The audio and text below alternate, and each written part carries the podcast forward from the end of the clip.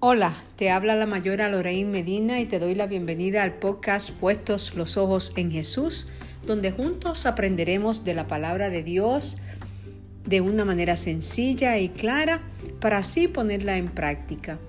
Y seguimos con nuestro mes de noviembre, aprendiendo a ser agradecidos. No sé si alguna vez alguien te ha dicho o has recibido alguna tarjeta donde te dice gracias por ser como eres.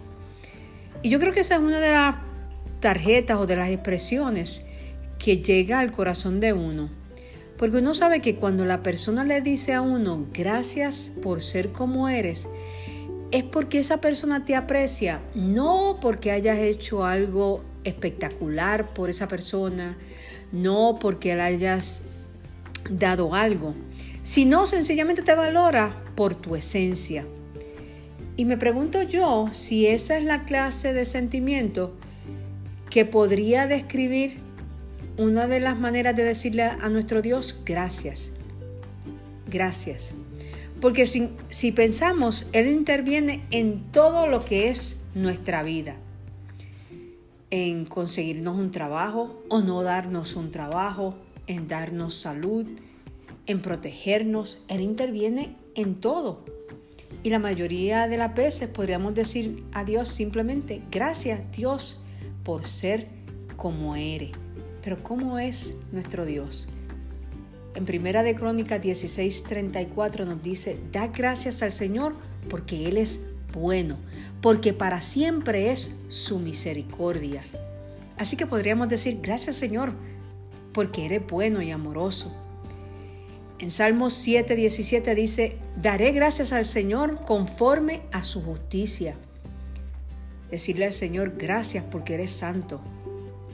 En el Salmo 95, los versos 2 y 3 nos recuerdan y nos dicen, vengamos ante su presencia con acción de gracias, porque Él es gran, porque grande es el Señor. Así que podríamos decirle al Señor, gracias Señor porque eres todopoderoso. Eso es lo que Dios es para nosotros. Él es bueno, Él es amoroso, Él es todopoderoso. Eso es lo que Dios es.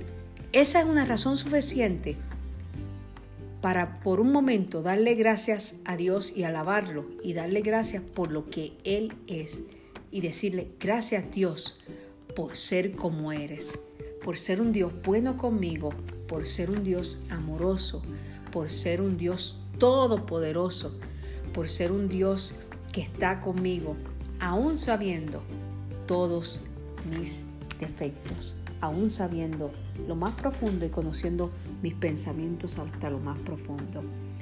Dios te bendiga y Dios te guarde y espero que continúes aprendiendo como yo a ser agradecidos a nuestro Dios en todo lo que hacemos. Ya escucharon a Hudson. Dios les bendiga, Dios les guarde y continúen buscando del Señor, puestos los ojos en Jesús, el autor y consumador, aprendiendo a ser agradecidos. Dios les bendiga.